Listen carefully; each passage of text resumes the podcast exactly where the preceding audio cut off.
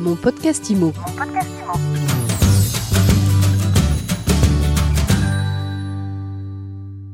Bonjour et bienvenue dans ce nouvel épisode de mon podcast IMO. On met le point sur le i de l'IMO aujourd'hui avec Leili Hassenbo, géographe, enseignante chercheuse au groupe ESPI et on va parler privatisation urbaine. Bonjour. Bonjour Ariane. Alors d'abord, Leili, expliquez-nous c'est quoi la privatisation urbaine? Euh, Aujourd'hui, le transport, euh, la voirie, la gestion des réseaux, euh, voire l'aménagement urbain, de plus en plus délégués sous diverses formes au secteur privé. Or, dans un pays comme la France où on connaît le rapport puissant avec l'État, bah, cette question, elle a un caractère sensible et elle mérite qu'on s'y penche aujourd'hui. C'est-à-dire qu'aujourd'hui, la ville se privatise.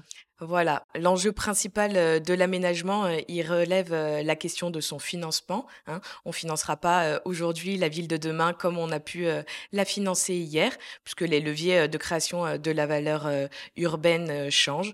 Donc, on va voir en fait bah, comment s'opère ce processus justement de privatisation de la ville ce que ça signifie pour les entreprises, les pouvoirs publics, euh, et comment ces derniers, justement, ils vont se retirer progressivement de nombreux pans euh, de la gestion de la ville. Vous avez des exemples concrets pour illustrer la privatisation de la ville? Alors, bah, par exemple, si on s'arrête euh, un moment euh, dans une grande ville française euh, et qu'on et qu'on regarde autour de nous, ben, par exemple, des taxis ou Uber, c'est le secteur privé.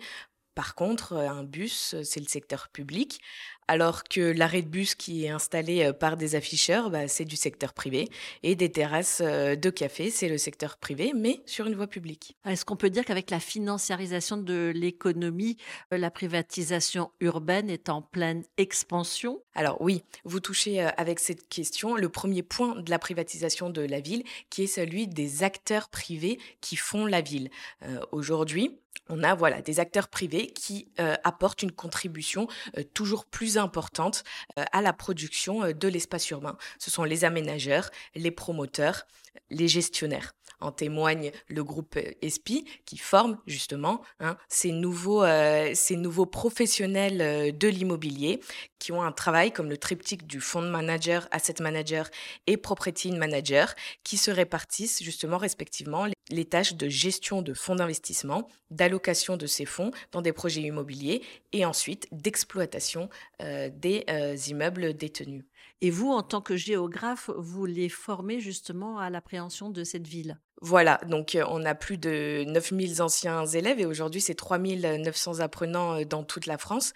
Ce qui est intéressant d'observer, c'est qu'il y a 97% d'insertion euh, professionnelle, donc on a bien une professionnalisation du secteur de l'immobilier avec de plus en plus de promoteurs qui s'investissent dès le début des projets justement dans l'aménagement des territoires urbains. Et dans l'aménagement de cette ville de plus en plus euh, privatisée. Euh, Est-ce qu'on peut dire que la privatisation urbaine, du coup, ça entraîne euh, l'émergence d'une ville privée? Alors effectivement, c'est notre troisième point de la privatisation, celle de la ville privée. Qu'est-ce que la ville privée? Alors est-ce qu'elle est privée dans son accès, dans sa régulation? Ou dans sa propriété C'est ces questions euh, qu'il faut se poser pour savoir si effectivement on se situe euh, dans un espace euh, qui est privé. La privatisation de la gestion et des usages de certains espaces, elle n'est pas toujours synonyme de fermeture de ces derniers. On peut parfois être dans un espace qui est privé, comme un centre commercial, sans qu'il soit fermé. On a donc l'impression d'être dans un lieu public. Pourtant, son accès peut euh, nous y être euh, refusé.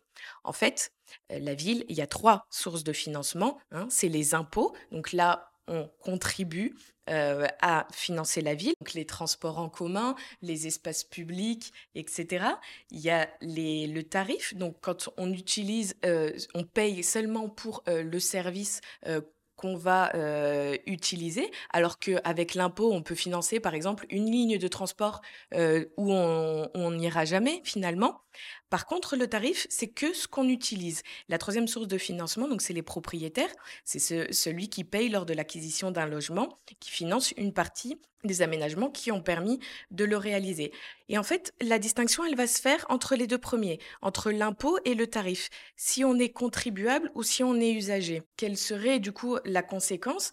Eh bien, ce serait qu'on fait de plus en plus une ville pour les usagers que pour les contribuables et donc de produire euh, voilà une ville euh, à deux vitesses avec euh, d'un côté la fragilisation des services publics et de l'autre une ville un peu de luxe pour ceux qui ont les moyens de la vivre. Donc ce que vous êtes en train de dire, c'est passionnant.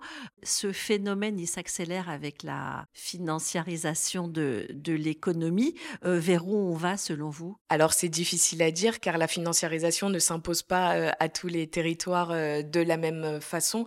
Il y a des pays, notamment aux États-Unis, où on peut avoir l'échelle d'une ville qui est complètement privée, hein, avec voilà une autonomisation des services au sein d'un État.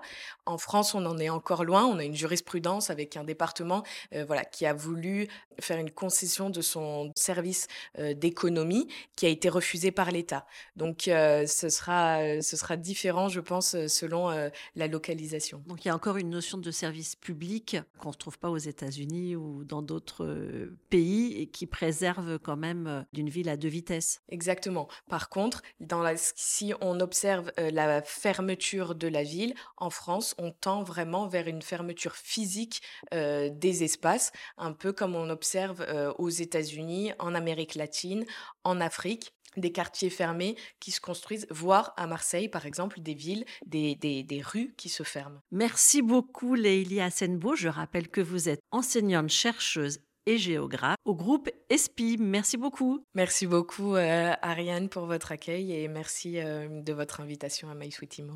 Mon podcast Imo. Mon podcast Imo.